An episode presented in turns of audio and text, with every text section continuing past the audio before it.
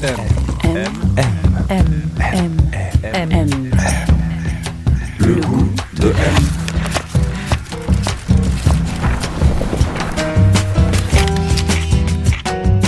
M, le magazine du monde présente Le goût de M, un podcast produit par Géraldine Saratia qui vous entraîne à la découverte du goût d'une personnalité.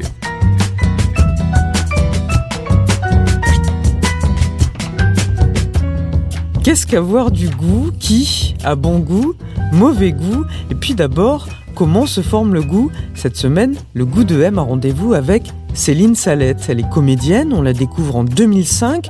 Un premier rôle sombre, intense, c'est Meurtrière de Patrick Grandperret. On la voit ensuite beaucoup chez Audiard, Bonello, souvenez-vous de la Polonide, ou encore chez Tony Gatliff, André Téchiné ou Audrey Diwan.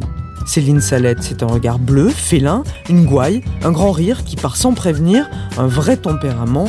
On l'a beaucoup vu dans de nombreuses séries françaises, Les Revenants, Vernon Subutex, La Flamme ou actuellement Infinity, la nouvelle série de Canal+.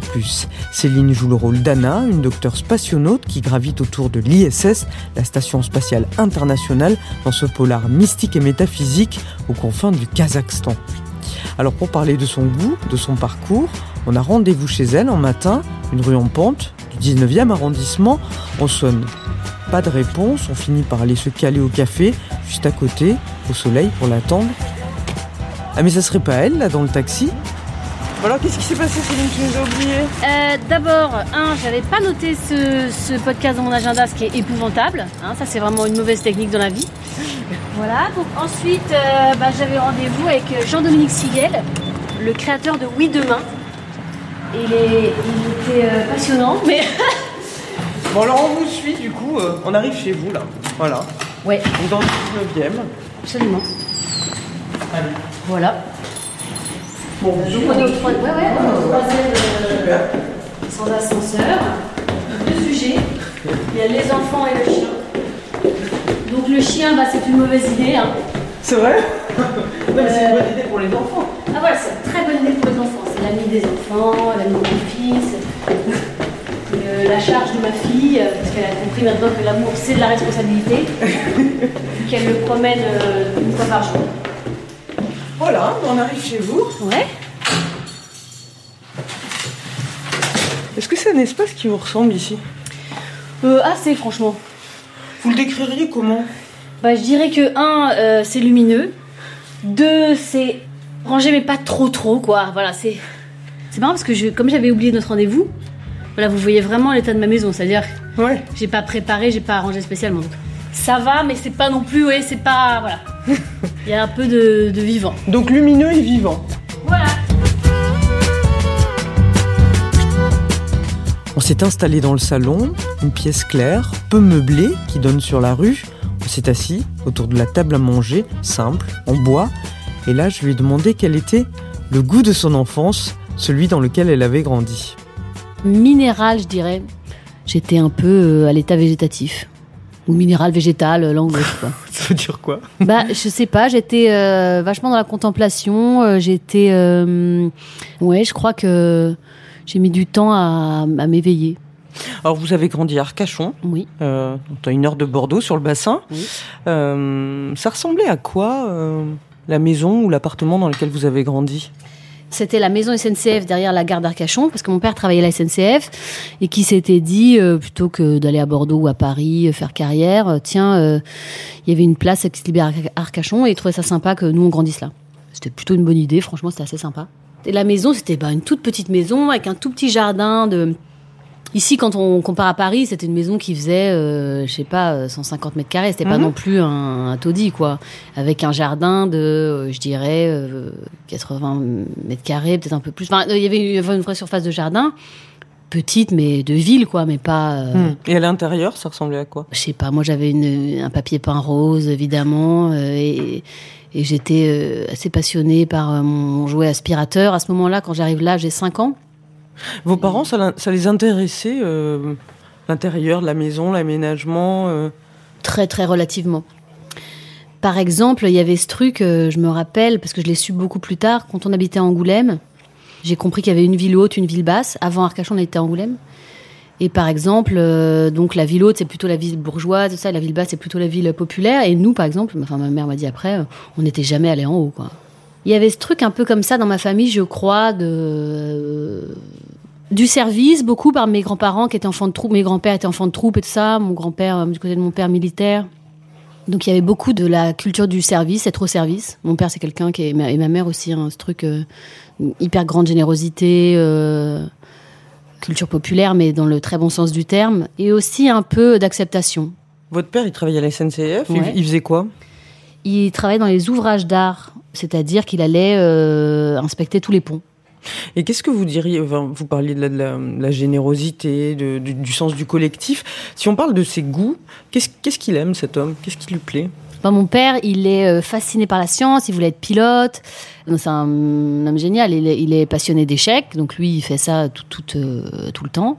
Là, il est arbitre et tout ça, il est... euh, il anime un petit club euh, SNCF euh, où il y a plein de jeunes et tout ça. Enfin, il est, euh, ils sont à fond. Lui, mon oncle, qui fait aussi beaucoup de pelote basque et tout ça. Donc, en fait, il y a beaucoup de la culture, de la transmission, de la, du collectif, ouais, du groupe, de être ensemble, transmettre, euh, fédérer. Et ça, c'est quelque chose qu'il vous a transmis à vous quand vous étiez enfant enfin, qui était, euh, Ouais, je pense. Mais en tout cas, ça fait partie de ma vie. Et il y a aussi beaucoup euh, du côté de mon père, euh, ce truc de. C'était très drôle, quoi. Ma grand-mère était hilarante. et et les, les trois, mon père, son frère et sa sœur, mon oncle et ma tante et mon père, ils, ils passent leur temps à se faire rire, quoi. Donc leur, leur grand jeu, c'est de se, se faire rire. Donc en fait, euh, ils passent leur temps à se faire des blagues, à dire n'importe quoi. Et quand ils sont ensemble, la famille, c'est très, très, très réjouissant. Donc moi, j'ai vraiment grandi dans ça aussi. C'est-à-dire la culture de la rigolade, d'être ensemble du jeu. Ma grand-mère, c'était pelote, tarot tout le temps. Enfin. Mon truc, mon grand truc, je crois, comme enfant, c'était de ne pas poser de problème. Puisque euh, mon frère était que ça avait l'air compliqué pour lui. Et donc, euh, moi, je voulais vraiment être une très gentille petite fille. Et ce que j'arrivais très bien à faire. Donc, je faisais tout ce qu'on me demandait de faire. Euh, Enfin, voilà, c'est ça que je, c'est ça que je dis j'étais un peu passive. Il y avait vraiment une sorte de, de gentillesse chez moi. J'étais d'accord pour faire ce qu'on me disait, quoi. Et d'ailleurs, ça se retrouve après, dans mon- quand, quand je suis actrice, je continue d'être d'accord pour faire ce qu'on me dit, tu vois. C'est le même entraînement. Tu vois, quand tu es très entraîné à être d'accord pour faire ce qu'on te dit, bah après, finalement, euh, ça va tout seul. Et votre mère Votre mère, vous diriez quoi d'elle? Vous diriez quoi de ses goûts? C'est euh, plutôt des goûts très simples et tout ça. C'est quelqu'un qui, euh, qui a cultivé euh, l'amour et je dirais avec une pointe de, de dépendance. Mais c'est mon amour de maman quand même. Je sais que je viens de là et voilà, mais ça nous a forgés. Qu'est-ce qu'elle faisait, votre mère? Ma maman, elle a beaucoup, s'est beaucoup occupée de nous. Elle a beaucoup élevé ses enfants.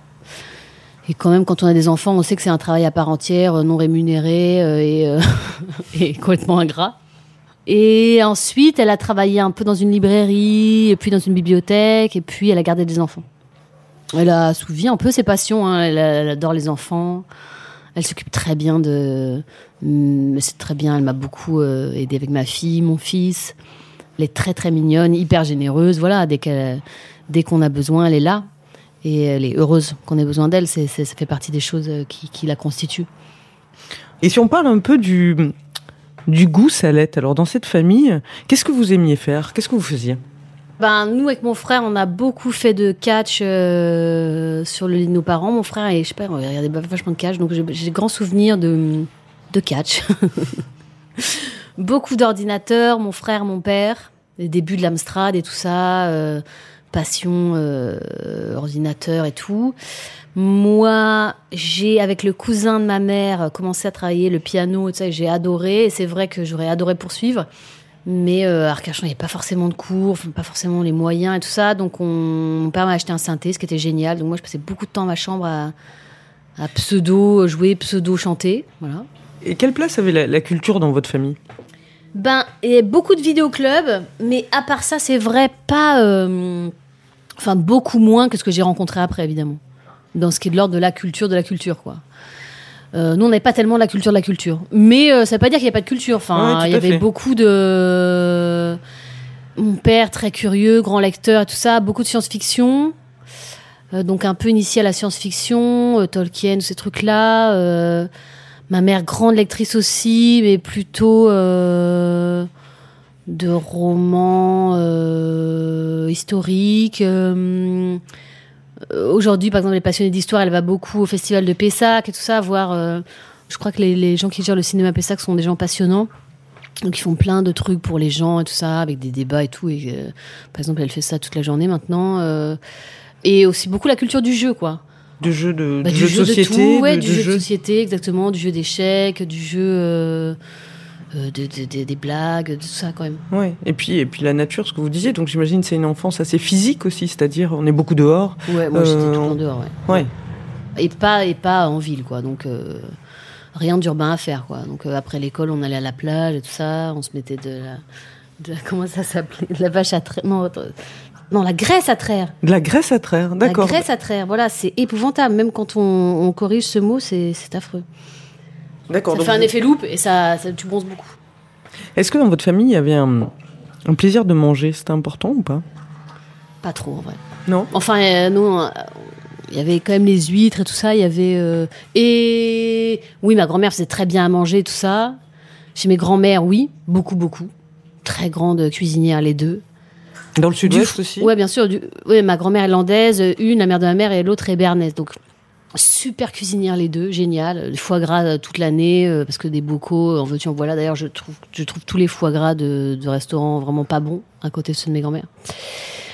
Donc il y avait quand même quelque chose. C'était quand même les Landes et tout ça, beaucoup de confits, confits de porc et tout ça, des, des- vraiment des, des très très bons. euh, Mais ma mère a arrêté ce, ce petit filon. ce petit filon, on cuisine bien, on mange bien, pour euh, nous servir euh, vraiment de la purée Vico. Donc euh, ça l'a saoulé, je crois. Je crois que vraiment ça l'a saoulé. Et aujourd'hui, ça l'intéresse un peu plus, mais quand même, nous, on a grandi euh, avec des gâteaux et, des, et de la purée euh, industrielle, quoi.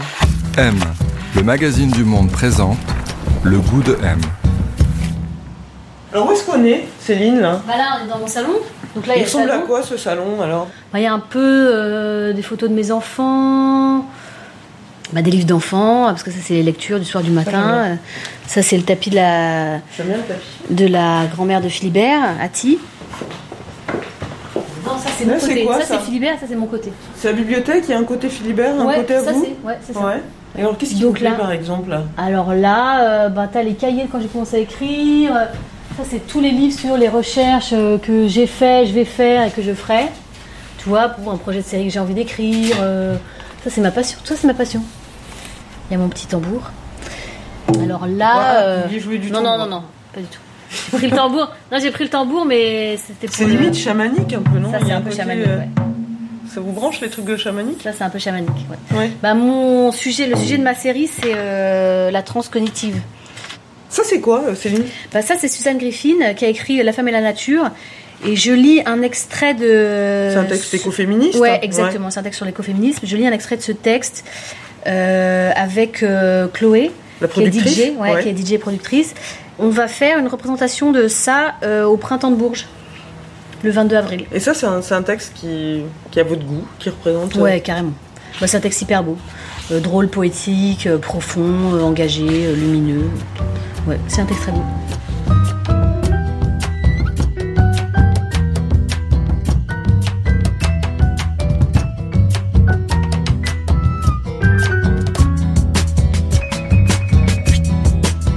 Et alors vous, si on parle de, de vos goûts à vous, qu'est-ce qui vous a intéressé à vous?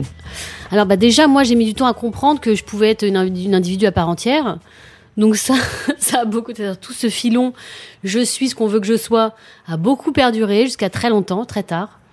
Et du Et coup, j'ai eu un grand réveil euh, à la trentaine.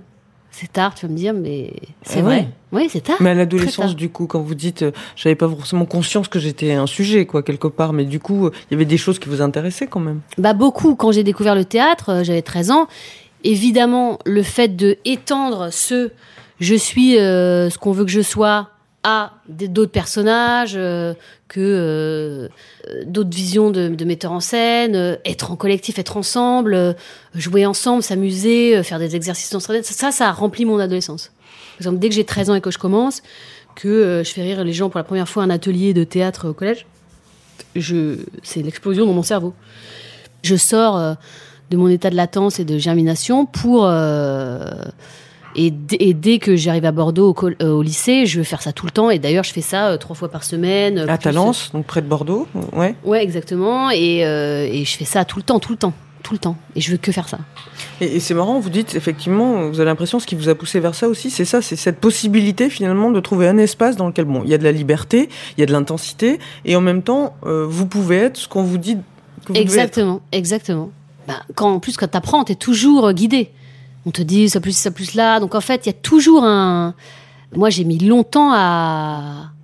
Bah oui, j'ai mis longtemps à être moi. Maintenant, c'est passionnant. Et ça l'était aussi avant, hein, parce que finalement, euh, j'avais une forme de. Et c'est comme ça que j'ai appris euh, euh, solidement, je dirais. Parce que zéro ego, très grande écoute à tout ce qu'on pouvait me dire. Donc finalement, c'est des, des bons appuis pour apprendre. Et quand, quand tu es à ces âges-là, tu as toujours vraiment besoin d'apprendre. Moi, j'ai appris par l'apprentissage. D'ailleurs, quand vous parlez de ces années de théâtre, euh, de cette découverte du théâtre, quoi, du jeu, euh, je- J-E-U, vous dites, euh, il y avait quand même quelque chose proche de la transe, quoi. En fait, ça pouvait mettre ça, dans des clair. états. Ça, euh, c'est clair. Ouais, c'était des gros, gros niveaux de, de sensations. Je me rappelle quand je suis à l'université, euh, en fac euh, théâtre à Bordeaux 3, je me rappelle, je joue Les méfaits du tabac de Tchekhov et je, c'est un monologue de 20-30 minutes. Donc j'avais travaillé avec ça, avec les élèves de maîtrise et tout ça. Et quand je fais ce truc, quand je fais ça pour le- l'examen de fin d'année, j'ai l'impression d'être à un mètre du sol. Je me rappelle pas ce qui se passe quand je suis sortie et je, je vis une, expérience de, oui, transcendante. Et parce qu'on est jeune, c'est des, des états qu'on peut, auxquels on peut accéder plus facilement, mais, mais c'est des états ultra puissants. C'est comme, euh, c'est la scène, quoi. C'est se mettre euh, au feu. Ça, c'est un goût que vous avez, vous, chez vous, justement, de continuer à rechercher ça, des états proches de la transe. Ouais, clair. ça vous plaît, ça? Ouais, c'est clair. Enfin, oui, c'est la prolongation. Quand je vais aujourd'hui sur un rôle au cinéma, c'est parce que je l'ai jamais fait avant. Ça me met un peu en danger. Je sais pas ce que je vais y trouver. euh, euh, Il y a un challenge. c'est une chose qui reste vraiment. Si j'ai la sensation que bon, j'ai déjà fait ça ou que c'est facile, j'ai beaucoup, beaucoup moins envie d'y aller. Vous disiez, moi, j'ai mis beaucoup de temps à devenir euh, moi-même, enfin, avoir conscience que j'étais quelqu'un. Euh, vous étiez quel type d'adolescente, du coup, vous? J'étais dans la sensation. Quand je dis cet état végétatif, c'est vraiment euh, rétrospectivement ce que je mesure, mais c'est des bons états. Ça veut dire que j'étais pas très mentale. J'étais pas quelqu'un de très mental. Ça veut pas dire que j'étais pas. euh, j'ai eu mon bac avec mention assez bien, tout ça, mais un peu par hasard, parce que j'ai eu, j'ai eu euh, 19 en philo, mais par hasard, parce que euh, au lieu de réviser les trucs, euh, j'ai euh, j'ai lu un bouquin de. J'ai relu les poésies de Prévert, euh, j'ai lu Gide, et tout était là, dans la, tout s'est mis dans la rédaction. Mais du coup, je pense que le mec qui a lu ma rédac s'est dit tiens, elle cite. euh, euh, un poème de Prévert. Je pense que ça ressemblait à rien d'autre du coup. Mais Et vous étiez coup, euh, j'ai une- dans la sensation, beaucoup. Oui, voilà, j'étais beaucoup en sensation. Et, et aussi, je me rappelle très bien, par exemple, euh, m'être dit euh, ce truc qui doit être le féminin, ça ne m'intéresse pas, ça ne me regarde pas, par exemple. Ça, je me rappelle très bien. Ouais. J'adorais jouer les rôles d'hommes au théâtre. Ah ouais? Bah oui, Les méfaits du tabac, c'est le rôle d'un homme. Euh, je- dans tout Shakespeare, j'adorais jouer les rôles de mecs et tout ça. Prospero, dans La Tempête, parce que c'est des, des rôles très, riches. Et surtout, assez vite, je me rends compte que, même si j'adore me maquiller comme une euh, jeune nana et tout ça, je mets des jupes très courtes. Mon père me dit, ça va, tu peux aller te changer, s'il te plaît? Et- Non, non, il vous dit pas exactement non, ça. c'est vrai. Ouais, il me dit, t'as l'air d'une pute, mais tu peux sortir comme ça. Très gentiment. Mais je vais me changer, c'est vrai. Donc tout de suite, y compris les niveaux d'énergie, y compris un peu tout. Dès que je commence avec le théâtre à, explorer mes niveaux d'énergie, c'est pour ça que je dis quand j'étais pas moi, j'exagère. J'étais moi en découverte. Mais j'étais beaucoup moi par les autres. Mais c'est intéressant de se construire par les autres, c'est hyper intéressant. Bon, ben, du coup, votre parcours, justement, il va, il va aussi euh, prendre forme euh, grâce au regard des autres, notamment Laurent Lafargue, donc metteur en scène, qui a été votre compagnon ensuite par la suite, et qui vous découvre dans une, dans une pièce euh, écrite par des étudiants, je crois, à Bordeaux. On lui cherche quelqu'un pour, pour Othello, Desdemone. Bon, et finalement, bon, il va vous, vous recruter. Vous allez aller à Paris. Euh, Est-ce qu'il a, il a joué un rôle de Pygmalion pour vous? Complètement. Il joue ce rôle fondamental de révélateur, y compris euh, de mon ambition. euh, quand il dit il faut que tu fasses du cinéma, euh, j'essaye d'accomplir son désir quand je commence. Pas tellement le mien. Mais moi, c'est aussi ce truc un peu passif, un peu végétatif qui est en moi, qui est pas de projection. J'étais beaucoup dans le présent. Enfin, moi, je voir chez Mnouchkine et tout ça, mais j'avais pas. J'avais pas de rêve de cinéma, j'avais pas de pas d'ambition particulière. Je pensais que j'allais jouer euh, dans une troupe euh, d'étudiants euh, et grandir comme ça. Mais et puis je voulais jouer toute ma vie, mais j'avais pas de velléité de. Oui, quand vous êtes végétariat, quand quoi, vous êtes ouais. étudiante, vous avez une période un peu euh, un peu baba cool. Complètement, bah, bah cool. Ouais, je joue de l'accordéon, euh, on fait de la musique sur les marchés, tout ça. Les chants péruviens. Mon copain est franco-péruvien, ouais, ouais, bah oui. Je vais au Pérou et Il y a tout. du euh. djembé, enfin, c'est ouais, un peu cette sûr, ambiance-là. complètement. Ça, c'est- et ça, c'est c'est un truc chez vous, ça vous plaît, ça, ce côté un peu hippie euh, Ce que je crois que ce, qui, ce que je, je sais que j'aime, ce qui me passionne aujourd'hui, c'est la transformation. Dans transformation, il y a trans et euh, il y a formation. Et donc en fait. Mais non, et donc en fait, il y a à la fois cet état de, de être tout, c'est-à-dire la transe, c'est aussi un état dans lequel on est relié, connecté à la fois très profondément au présent et très profondément à l'infini, qui est euh, l'espace cosmique, l'espace de l'univers, enfin voilà, qui est l'espace mystique en fait. hein. Et la formation, ça veut dire euh, on change de forme. On se réforme, on évolue, on se révolutionne. on- Et ça, aujourd'hui, par exemple, c'est un truc qui continue de m'animer pro- profondément. euh, parce que on vit dans une, d'une- une, une époque qui a un besoin, une nécessité profonde de transformation, de changement et tout ça. Et donc moi, aujourd'hui, ce que je sais, c'est que, ce que les, les skills que j'ai acquises, les, compétences que j'ai acquises dans le fait de raconter des histoires, à un peu tous les niveaux, aujourd'hui, je, je me lève tous les matins en me disant comment je peux les mettre au service de cette transformation dont nous avons besoin comme société. Donc ça me rend dingue. Donc, et puis ensuite, vous êtes allé au conservatoire, euh, vous êtes devenu un instrument très bien accordé, et euh, ensuite, vous avez fait pas mal de figurations, des trucs assez prestigieux comme chez Sofia Coppola. Sofia Coppola, c'est un peu votre goût ou pas du tout d'ailleurs, Ouais, ouais, carrément. en termes de cinéma? Ben, il y a, y a cette espèce aussi de vacuité euh, dans les personnages euh, de Sofia Coppola qui, est, euh, qui je pense, euh, était, m'habitait longtemps et puis qu'on retrouve. et j'étais assez fascinée, franchement, par l'avoir travaillé. Vraiment. Elle avait aucun, il y avait aucun problème de pouvoir sur son plateau, évidemment. Et puis, euh, vachement de calme, vachement de grâce. C'était, euh, c'était hyper doux. Alors ensuite, vous allez avoir un premier rôle, meurtrière. euh, on, vous- remarque d'ailleurs pas mal dans ce rôle-là. Et ensuite, vous allez enchaîner pas mal de second rôles plutôt. Beaucoup de, réalisateurs très prestigieux d'ailleurs, hein, Garel, mais des petits rôles. Et ça met, vous mettez une dizaine d'années, on va dire, à vraiment décoller. Après, il y a la Polonide, il y a De Rouillé d'os, euh, voilà, donc des, des rôles très importants. Est-ce que ça a été compliqué cette période à gérer pour vous? Ben, je crois que encore une fois, j'étais pas tellement euh, ni capable de saisir euh, les opportunités qui m'étaient offertes parce que j'étais pas tout à fait en place, je pense, en tant qu'individu. Donc, ces dix années, c'est au fond le résultat de ce manque d'ambition qui continue, hein, qui demeure. C'est-à-dire, euh, j'accomplis une chose qui est un peu fantasmatique, c'est-à-dire faire du cinéma, mais je n'ai pas non plus un désir de conquête. Dans ces métiers, ça compte quand même. Et donc, euh, ben c'est ça, ces dix années. Et c'est aussi dix années dans lesquelles euh, ben, je fais ma fille, voilà. Il se passe plein de trucs. Effectivement, vous dites, je, travaille avec des, metteurs en scène qui me nourrissent énormément et tout ça. Ça suffit, ça me suffit. La Polonide, c'est quelque chose qui reste marquant pour vous, par exemple? Ben, carrément, c'est un grand tournant. D'abord, c'était une expérience géniale. Oui, ça reste très important. Ça a marqué plein de choses. euh, mon amitié avec Adèle, euh, Enel euh, et toutes les filles du, du groupe. euh, ça a ancré plein de choses, ouais. Ouais, et puis après, vous enchaînez avec De Rouillé d'os. Il y a aussi Les Amants réguliers à cette époque. Qu'est-ce qu'il faut pour qu'un metteur en scène vous plaise, vous intéresse aujourd'hui Si vous, vous, vous sauriez dire ça? Je dirais une forme de sincérité, de pureté, enfin et d'honnêteté quoi. Il y a que ça qui peut m'empêcher. Si je sens euh, un truc un peu malin, euh, malin dans le sens de vouloir être malin et tout ça, euh, ça peut me repousser un peu. Mais sinon, en général, les gens qui se présentent à moi, qui sont dans une démarche qui est simple et, et vraie, enfin c'est des gens qui sont passionnants en général. Et donc vous, en fait, dans votre parcours, quand vous parlez du métier d'actrice, vous dites c'est que- c'est être au service d'eux. Mm. Est-ce que ça, ça a évolué justement dans votre conception ou pas? Trop. Non, je reste persuadée qu'il y a une vision qui est celle du metteur en scène et que c'est Garel qui disait, hein, l'acteur c'est la couleur du, metteur en scène. On est comme des couleurs sur un tableau, on est euh, oui au service de l'histoire. Euh, pour des questions de- d'ego, euh, ben, il y a des faux problèmes qui se posent dans les histoires, mais ça devrait pas être le problème de l'acteur. Enfin, je veux dire, on devrait pas. Et puis, évidemment, en tant qu'outil au service d'eux, ben, j'amène toutes mes compétences euh, qui demeurent, euh, oui, toute mon énergie, toutes ma, voilà, mes connaissances, euh, l'accumulation de mon expérience, voilà.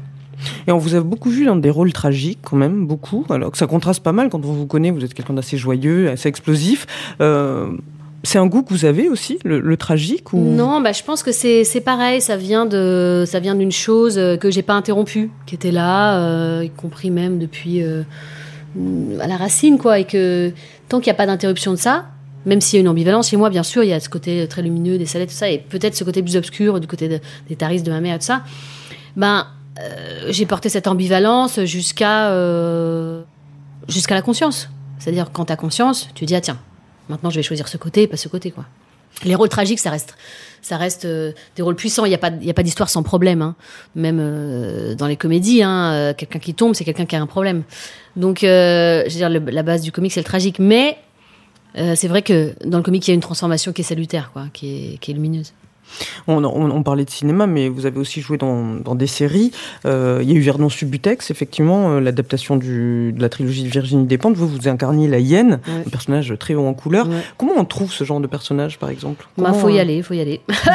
Souvent le matin, faut se, souffler un peu dessus comme une pompe avec une pompe, mais euh, pour se gonfler euh, un peu. Mais euh, oui, c'est des personnages qui sont puissants, donc faut aller chercher la puissance. Ça, c'est franchement hyper passionnant comme acteur d'aller chercher en soi ou la fragilité ou la puissance ou la honte ou les des personnages qui sont caractérisés par par des grandes grandes dominantes comme ça. c'est génial, c'est génial de faire ces voyages-là dans la dans l'âme humaine en fait. Despentes, Vernon Subutex, c'est un univers dans lequel vous vous sentiez à l'aise euh, Ouais, carrément. qui bah- correspond justement, on parle de goût aussi dans ce podcast. C'est un peu votre goût, pas du tout euh Bien sûr, ouais, ouais. Je suis assez euh, fascinée par son travail. euh, et c'est quelqu'un que j'admire vraiment comme artiste. C'est aussi une femme, Virginie, qui a pas peur, quoi, qui s'est imposée sa vision des choses. C'était assez beau son combat d'ailleurs pour la liberté dans l'édition là récemment. C'est quelqu'un de passionnant. Et un personnage comme Anna, justement, que vous incarnez dans Infinity, c'est la, nouvelle série là sur Canal+, vous incarnez une astronaute, enfin une médecin astronaute. Euh, ce personnage-là, par exemple, euh, comment vous le trouvez? Et ben, euh, ce qu'il y a de très fort comme résonance chez moi avec Anna, c'est que c'est un personnage qui part de l'échec et qui va faire un parcours pour laisser une partie d'elle et revenir avec une autre partie d'elle, une partie d'elle victorieuse. Et, métaphoriquement, la série, elle raconte ça pour moi. Elle raconte comment on peut aller euh, s'abîmer dans un dans une partie de soi et puis finalement en revenir. Pour ce qui est de la trajectoire d'Anna, évidemment. euh, c'est une série qui va finir par dire il y a plusieurs dimensions. C'est une chose que moi, comme, comme actrice, j'expérimente quotidiennement. Il y a plusieurs dimensions à ma vie. Et d'ailleurs, euh, le fait de pouvoir jouer plusieurs personnages, c'est le fait de savoir qu'on est multiple. On est, il y a plusieurs versions de nous-mêmes possibles. Et ce truc-là, expérimenté, vraiment incarné quoi, dans la chair, fait que tu as quand même des outils très puissants pour euh, te transformer, encore une fois. C'est la même chose. Et, et le parcours d'Anna dans Infinity, c'est ça, c'est un parcours de transformation. Et donc c'est ça qui m'a parlé moi très fort, plus évidemment tous les challenges que ça demandait. Travailler l'anglais, euh, j'ai travaillé pendant trois mois beaucoup. Euh, travailler le corps, j'ai travaillé pendant euh, trois mois aussi hyper fort. Le renforcement musculaire, même si je suis pas très bodybuildé dans la série, mais ça m'a permis de, de faire euh, ce mois en apesanteur. où On était dans des câbles toute la journée, dans des combinaisons de cosmonautes qui étaient très durs, très éprouvants physiquement. Et puis euh, de faire ces grands voyages au Kazakhstan, en Ukraine.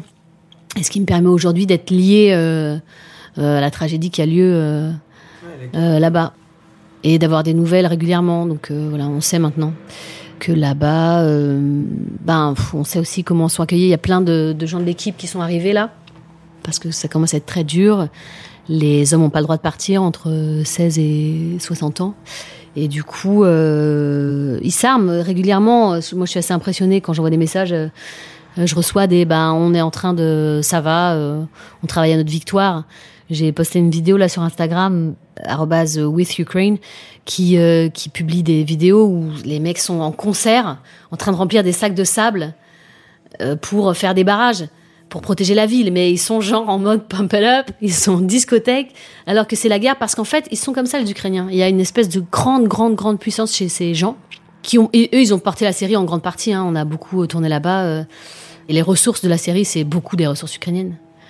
Des gens, de leur force, de leur talent, euh, de leur résilience. Il y avait, euh, il y a toujours hein, euh, pas assez de moyens pour faire euh, l'ambition du projet, mais euh, je trouve que ça se voit pas dans la série grâce à, à eux, à leur travail aussi, à, toute l'équipe du Kazakhstan, évidemment à, à l'équipe française, mais euh, on a été vraiment porté par eux, donc euh, on pense à eux tout le temps, et puis voilà, on essaie de faire ce qu'on peut euh, avec ceux qui sont là. Est-ce qu'aujourd'hui, euh, vous parliez justement à plusieurs reprises de votre état un peu végétatif, de la difficulté que vous aviez eue euh, à, à devenir vous-même. Est-ce qu'aujourd'hui, avoir envie de réaliser, justement, c'est aussi, euh, c'est aussi ce nouveau goût de l'autonomie Bah oui, c'est clairement ça. Ouais, c'est clairement. Bah moi, j'ai fait un parcours de la, de la dépendance à l'autonomie, dépendance affective, voilà. Et aujourd'hui, c'est ce qui me passionne, me nourrit, et c'est c'est un bon motif l'autonomie. C'est un motif qu'on retrouve partout, euh, dans tous les coins du monde. En général, ça règle souvent les problèmes. Le vrai problème, c'est la dépendance. Euh, Quand j'en parle à ma thérapeute, elle me dit c'est un problème qui est partagé par 90% de l'humanité, donc ça va, il n'y a pas de quoi rougir. D'une façon ou d'une autre, à des degrés différents, évidemment. Il y a des gens qui ont des très petits problèmes de dépendance, et d'autres des plus gros, mais la vérité, c'est que c'est une, question fondamentale de l'humanité et que euh, bah, il faut qu'on la règle à tous les niveaux, quoi. Enfin, il faut qu'on y travaille à tous les niveaux. Et vous, vous voulez réaliser quoi, par exemple? Ben là, par exemple, j'ai écrit un, un long métrage sur euh, Niki de Saint-Phal. Ah, il y a une affiche d'ailleurs chez ouais. vous de Bah, c'est pour ça. Ouais, c'est pour ça. C'est parce Ouais, qu'elle qui a est, une vie passionnante. elle est un peu là. Ouais. C'est une femme qui, qui correspond à votre goût, justement, Niki de Saint-Phal. Ben, complètement. ouais. et c'est Qu'est-ce qui marrant. vous plaît chez elle? Bah, c'est une femme que je découvre, euh, je redécouvre maintenant. Euh, j'a- J'avais eu un grand bouquin, mais c'est marrant. Je crois qu'on rencontre aussi vraiment les choses qu'on doit rencontrer au moment où on est prêt à les rencontrer. Quand je la revois euh, dans une interview, me saute au visage son, sa puissance, le fait de son, sa modernité. Je veux dire, euh, quand elle parle euh, en 60, euh, le mec qui l'interviewe, il est en 60, mais elle, elle est déjà en, en 2010, quoi. Voire en, en 2019. Et donc, c'est une précurseur à tous les niveaux. C'est une femme qui a fait un travail de, survie par l'art complètement dément et qui a transformé justement, elle le dit, hein, euh, euh, la souffrance, la colère en joie. Et quand on, on la rencontre mieux, nous, elle fait cette nana énorme, cette armée de nanas qui va conquérir le monde et qui va euh, s'imposer dans sa forte force, sa puissance et, ses formes. Mais c'est aussi un chemin qu'elle a parcouru, elle. Et comme euh, moi, je, je, je m'identifie maintenant et je pense qu'il faut raconter les parcours de transformation, c'est exactement ça que je raconte chez elle, les dix années où elle devient artiste. Elle est une jeune femme euh, qui a été incestée par son père et qui euh, ne se rappelle pas, donc euh, elle, a une une amnésie post-traumatique. Elle tombe en grave dépression, mais c'est tout est lié à l'inceste. Elle planque des couteaux sous son matelas, donc nous, dans le film, on, on sait mieux qu'elle ce qui se passe. Mais euh, à la suite de cet hôpital psychiatrique, son père lui écrit une lettre d'aveu que le psychiatre ne croit pas. Il brûle la lettre et ensuite elle comprend ce qui s'est passé. Elle va faire tout son chemin. À l'hôpital psychiatrique, elle a rencontré l'art. Elle a commencé à, à coller parce qu'elle sait que ça repousse les angoisses. Et elle va euh, cheminer vers elle-même. Et c'est ce qu'elle dit beaucoup. Et quand en 60, euh, elle termine le film, enfin, on commence le film avec l'image d'elle, mannequin, euh, Ouais, c'est une objet. femme qui est ouais, très belle. ouais. sublime, mais, Ouais. mais objet. Et puis on termine euh, avec elle, euh, un fusil euh, sur l'épaule, en train de produire ses premiers tirs qui l'ont fait connaître internationalement. Ouais. Et elle est définitivement le sujet de sa vie et elle a définitivement, euh, enfin, elle est sur le chemin de vaincre euh, tous ces monstres. M, M. M, M. M. De M. Voilà, on est dans mon salon. On vous suit alors, on va dans la cuisine. Oui. Donc il y a des, des intentions évidemment, et puis il y a euh, ce qui se passe en vrai. Donc par exemple là il y a un extracteur de jus. La vérité c'est que il sert une fois par mois. Ouais. Et ça on peut se le dire. Et en même temps je suis contente qu'il soit là parce que bah, la, la vie est dans le jus, dans le jus de légumes. Et alors là, montrez-moi là, qu'est-ce que c'est quand même Donc ça c'est le placard où il y a les bocaux. Ouais. faut quand même savoir qu'un bocal le parfait c'est beaucoup plus joli pour mettre euh, du vermicelle par exemple que euh, un, paquet, un Qu'un paquet de vermicelle en plastique. Vous essayez de faire zéro déchet quoi dans ce placard, c'est ça? Alors ça c'est le placard de l'intention, donc il y a pas mal de trucs euh, ouais. zéro déchet. Bon, il y a aussi les boîtes de des boîtes. Ouais, euh, c'est la bouffe pour mon chien, donc ça c'est épouvantable parce que moi je suis végétarienne, donc je suis pas, je suis la seule dans la famille, mais quand même j'ai un projet de manger moins d'animaux possible. Et là c'est évident, mon chien est carnivore, donc c'est affreux. Donc il y a des boîtes pour chiens qui font plein de déchets et ça c'est évidemment le placard de merde. Parce que euh, il faut qu'il y ait un peu des merdes à manger, sinon euh, bah, ma fille fait une révolution. euh, Donc ça, c'est des trucs pour les enfants plutôt. Ouais, ouais. ouais, ouais, ouais.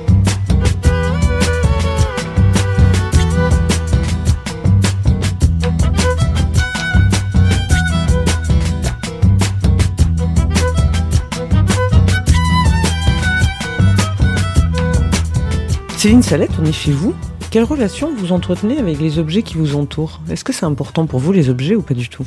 Ouais, euh, les objets revêtent une importance euh, assez grande et en même temps euh, pas. J'ai une espèce d'ambivalence aussi. Non, mais c'est vrai. Maintenant, comme j'essaie de tendre à une forme de minimalisme parce que euh, je, je tends à la légèreté et que donc je trouve que s'encombrer d'objets c'est pénible à tous les niveaux, euh, je veux dire dans les déménagements et aussi dans la gestion de, de la poussière et du reste. Je me suis beaucoup débarrassée et là il y a quand même, hein, oui, pas rien, mais en même temps euh, j'ai un rapport un peu moins compulsif aux objets. Mais il continue d'avoir une importance pour vous quand même. Ouais, bah oui, Ouais. du coup ceux qui sont là plus.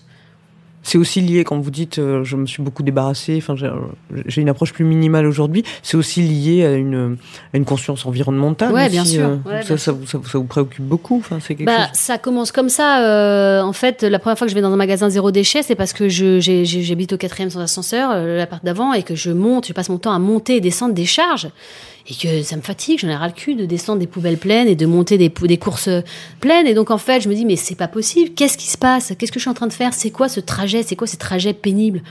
Et donc, euh, par hasard à Jourdain, il y a un type qui ouvre un magasin de zéro déchet, et je, et je commence à m'intéresser. En fait, je trouve ça passionnant et je me dis, mais c'est évident, en fait. La seule euh, réponse à ça, c'est euh, c'est s'alléger, en fait. Et donc, ça commence comme ça. Et puis, c'est plus beau aussi. C'est plus beau que les emballages et tout ça. Ça me dégoûte, moi, maintenant. Donc vous essayez de vous délester des choses le plus possible. Oui. En fait, de, de le réduire à l'essentiel en tout cas. Voilà, et de garder des choses très précieuses. Et évidemment, il y en a. Et alors, on parlait des objets, mais est-ce que vous vivez avec euh, un homme qui est architecte? Mhm. Est-ce que l'architecture, par exemple, c'est quelque chose qui vous, voilà, qui vous intéresse, qui est devenu un goût? C'est devenu une question, en tout cas.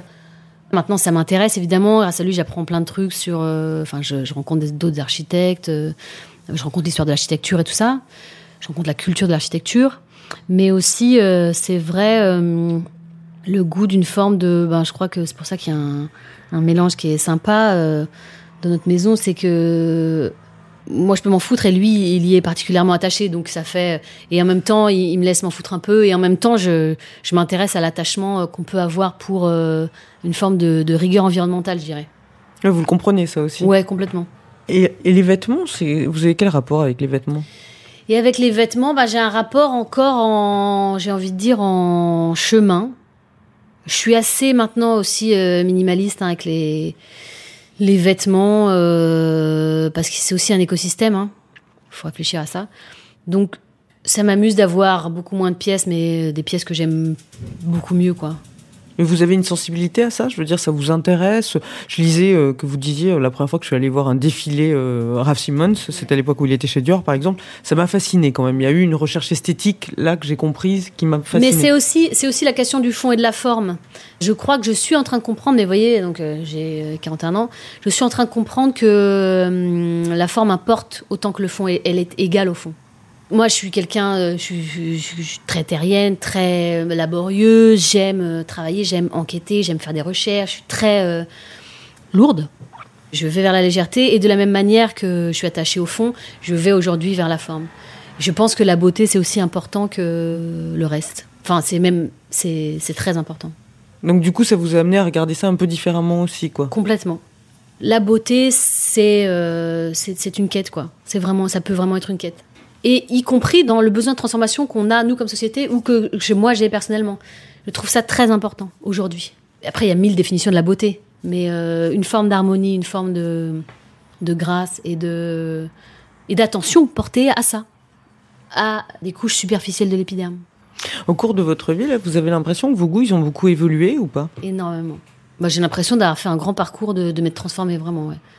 Oui, forcément, comme la transformation, on, l'a compris, c'est- quelque chose qui est très important, sujet, fondateur un peu. ouais. Du coup, ça implique aussi que vous vous transformez au contact des choses et Ouais. que Ouais. vous n'êtes pas ce type de personnalité qui disent non moi j'ai toujours aimé la même chose et non. ça non. Non. Vous c'est au contact des autres. C'est, euh, Ben oui, au contact des autres, euh, et puis maintenant euh, vers euh, vers qui, vers ce qui m'intéresse, quoi. Je rencontre d'autres gens, je fais d'autres choses. Enfin voilà, c'est c'est. Je continue de, de défricher euh, des pans de ma jungle, mais euh, en même temps, euh, oui, je, je m'éloigne de mon point de- d'entrée dans le monde. En cinéma par exemple, ou qu'est-ce qui vous plaît aujourd'hui ou quel type d'acteur vous plaise ou Ben, par exemple, j'ai vu euh, Petite Nature de Samuel Thaïs. C'est le dernier grand choc que j'ai eu au cinéma. C'était extraordinaire, extraordinaire. Tu sens que le film est très pensé, mais il y a une invisibilité de la mise en scène qui est merveilleuse. Mais il y a du corps aussi beaucoup. Beaucoup de corps, beaucoup de grâce. Il a fait un grand film. C'est, fascinant. Ça, c'est votre goût, en fait. Ça, c'est mon goût, ouais. Et est-ce que chez vous, il y a un goût aussi du, je vais dire, du réel, en fait? C'est-à-dire, euh, il y a un goût de la fiction, évidemment, hein, vous êtes une actrice, mais j'ai l'impression que la vie des gens, euh, l'autobiographie, Ouais, ouais. euh, les parcours, ça vous intéresse au moins autant que, que les personnages fictifs, quoi. Ouais, complètement. Ben, par exemple, j'ai, j'aime lire euh, les autobiographies, le reste, euh, enfin, j'aime les histoires vraies, tout ça, ça, ça, ça me Ouais. passionne. Le reste, c'est plus difficile pour moi. C'est aussi parce que la question contemporaine m'intéresse fondamentalement. Ça m'intéresse de savoir ce qu'on va devenir comme société. Ça m'intéresse de savoir comment les gens trouvent des solutions à leurs problèmes, à leurs questions existentielles. Ça m'intéresse ce partage. Je trouve qu'on vit dans une société, une époque du partage. On se partage euh, nos, nos solutions. On va se conseiller. On n'est plus dans une société des rapports de force. On est de moins en moins dans une société des rapports de force. Bien sûr, ça va. Ils vont périr doucement, mais ils sont encore très présents. Mais ces, ces rapports-là de, de- des hommes entre eux vont euh, s'arrêter. Poutine, c'est- comme la dernière guerre euh, de domination, mais elle est ridicule. Il est ridicule. Il est ridicule et effrayant. Mais c'est, on est face à ça. Il y a des solutions pacifiques. On doit trouver des solutions. C'est un défi pour nous aujourd'hui. Et à un moment, j'imaginais euh, demander à un pote de produire une image où tous les, les gens qui manifestent euh, dans le monde, dans les rues de Kiev face aux chars. Parce qu'en réalité, les images qu'on doit construire aujourd'hui, ce sont celles-là. Notre force collective à nous, en tant que humains ne voulant pas la guerre, refusant la guerre, et les Ukrainiens, ils sont géniaux. Ils se positionnent vraiment comme des gens qui refusent la guerre. Ils appellent les maires russes pour leur dire, euh, quand les maires russes appellent, euh, ils font des recherches et tout ça, ils ont un bureau spécial pour dire aux maires russes où sont leurs enfants soldats. C'est extraordinaire. Il y a une autre façon de se défendre qui est en train d'être inventée par les Ukrainiens. Cette, cette tragédie-là, ils veulent s'en extraire, ils veulent être vivants, ils veulent être en paix, ils veulent être heureux et libres. Et ils font cet exercice-là tous les jours. C'est incroyable. Vous croyez en la possibilité de transformation Du monde. Bah, c'est ça qui m'intéresse, que ça qui m'intéresse aujourd'hui. Et je sais que tant que je, je me transforme, ben, je peux être un meilleur outil pour euh, participer. Quel type de goût vous plaise d'une manière sensible? Vous aimez quoi? Vous détestez quoi? Ben, j'essaye de plus trop euh, perdre de temps à détester, franchement. Ça m'intéresse plus trop.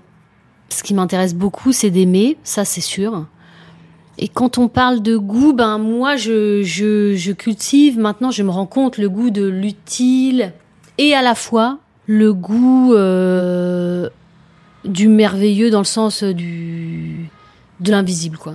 Donc de la poésie, donc de l'imaginaire, donc des astres, donc très haut en haut et, et très Concret aussi. utile euh, ici. Ouais, ouais. Est-ce que vous diriez que vos amis ont du goût? Eh ben, je dirais que ouais, mes amis ont vachement de goût parce qu'ils ont le goût euh, des autres, ils ont le goût euh, de de la joie, ils ont le goût de hum, d'un certain sens de responsabilité aussi. ouais, Est-ce que vous êtes déjà tombée amoureuse de quelqu'un dont vous n'aimiez pas du tout le goût? Non, je crois pas. Bah, en tout cas, je pense qu'on peut tomber amoureux, mais que quand il y a un certain partage de, de valeurs. On peut dire goût, on peut dire valeur. Moi, j'assimile à valeur, je dirais valeur, mais euh, ouais, sans un partage de valeurs, je crois qu'on peut difficilement construire un truc. Est-ce que vous pourriez me citer un homme ou une femme qui a du goût pour vous? Je dirais Jean-Dominique Sigel que, que j'ai quitté ce matin et qui est le, le patron de Oui Demain. C'est un magazine que moi, je, qui me passionne. Euh, le sous-titre, c'est une revue pour changer d'époque. Si vous connaissez ce pas, pas ce magazine, euh, allez-y. Le sous-titre de, du, de- c'est Il faut sauver la forêt française. hein. Et c'est un magazine qui se passionne pour les questions, pas seulement environnementales, mais pour les questions de transformation de la société. Donc voilà, ben c'est, par exemple, je dirais que cet homme a du goût.